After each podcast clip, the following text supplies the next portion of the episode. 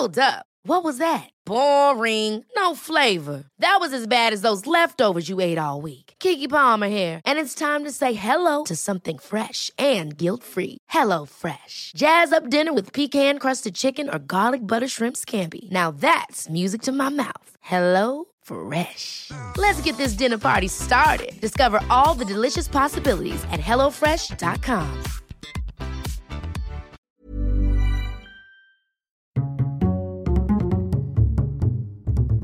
Culture G, votre podcast quotidien. Hier, c'était la Saint-Patrick, c'est l'une des plus importantes fêtes d'Irlande, mais elle est maintenant célébrée dans le monde entier. On s'habille en vert, on boit des bières, et on se pose rarement la question qui était Saint-Patrick? Son vrai nom est Maewyn Succat, il est né au IVe siècle dans le comté de Cumberland, en Angleterre. À l'âge de 16 ans, Maewyn est enlevé par des pirates et emmené en Irlande, où il est vendu comme esclave à un druide. Là-bas, pendant sa captivité, il fait la rencontre de Dieu et devient un chrétien très pieux. En l'an 409, il s'évade. Saint Patrick a raconté avoir reçu une vision dans un de ses rêves. Il devait rejoindre le rivage et s'embarquer sur un bateau.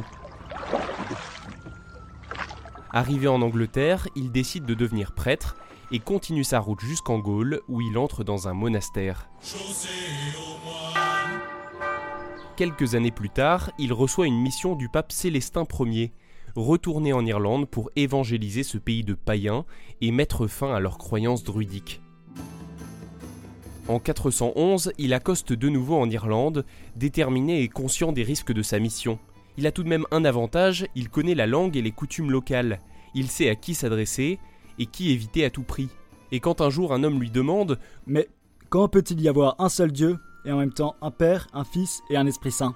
Il a donné une réponse qui est restée célèbre. Il s'est baissé, accueilli un trèfle comme il y en a beaucoup en Irlande, et il a dit Regardez, ce trèfle a trois feuilles, mais pourtant ce n'est qu'un seul trèfle. Cette explication de la Sainte Trinité chrétienne est devenue légendaire, et c'est pour cette raison que le trèfle est un symbole de la Saint-Patrick et de l'Irlande. D'ailleurs, paraît-il, c'est cette métaphore qui a aussi convaincu le roi Aengus, l'évangélisation du souverain est un tournant dans la diffusion de la religion chrétienne en Irlande. Après cela, Maewyn est ordonné évêque et prend le nom de Patricius, Patrick. À sa mort, bien des années plus tard, l'Irlande est devenue majoritairement chrétienne, sans avoir compté un seul martyr. Merci d'avoir écouté cet épisode. N'oubliez pas de vous abonner à Culture G si ce n'est pas déjà fait et à cliquer sur le cœur ou le petit pouce en l'air. Très bonne journée à tous et à demain.